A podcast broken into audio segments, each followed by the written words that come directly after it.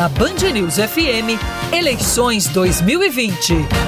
Dona Sebastiana Maria é negra, mãe solteira e teve que trabalhar como empregada doméstica para sustentar a família. Até hoje, a aposentada mora em uma vila, perto da Feira Central de Campina Grande, local onde ela cuidou da filha, Jo Oliveira, eleita neste ano vereadora na Rainha da Borborema. Foi um sufoco, viu? Então a gente tem que fazer as coisas para merecer a confiança do povo, né? Puxar a orelha. Chegou aqui não fez isso, não, puxa a orelha. Essa foi a segunda tentativa de conseguir uma vaga na Câmara Municipal. Desta vez, a parlamentar teve quase o dobro dos votos da última disputa pelo PCdoB, com 2.050 votos. Além disso, ela entra para a história como a primeira vereadora negra de Campina Grande. É uma vitória nossa, eu digo nossa, enquanto campo, enquanto pessoas, está ali. Pessoas que acreditam né, na importância que é ter uma mulher e principalmente ter uma mulher negra nessa perspectiva de ocupar espaços que são importantes e representativos para nós. Essa responsabilidade responsabilidade e esse peso ele pode ser dividido com essas pessoas que construíram isso com a gente. Né?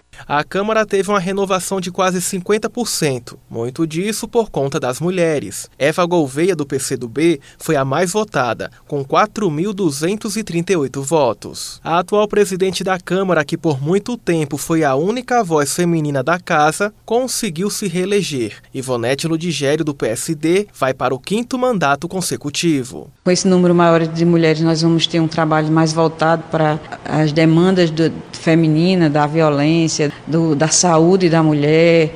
Tudo isso vai, vai melhorar, vai aumentar. E nós também teremos aí várias classes que vão ser beneficiadas através do, dos vereadores, que cada um vai defender a sua bandeira. Além de Eva e Jô, Ivonete terá ao lado Fabiana Gomes do PSD, Valéria Aragão do PTB, Carol Gomes do PROS e Dona Fátima do Podemos.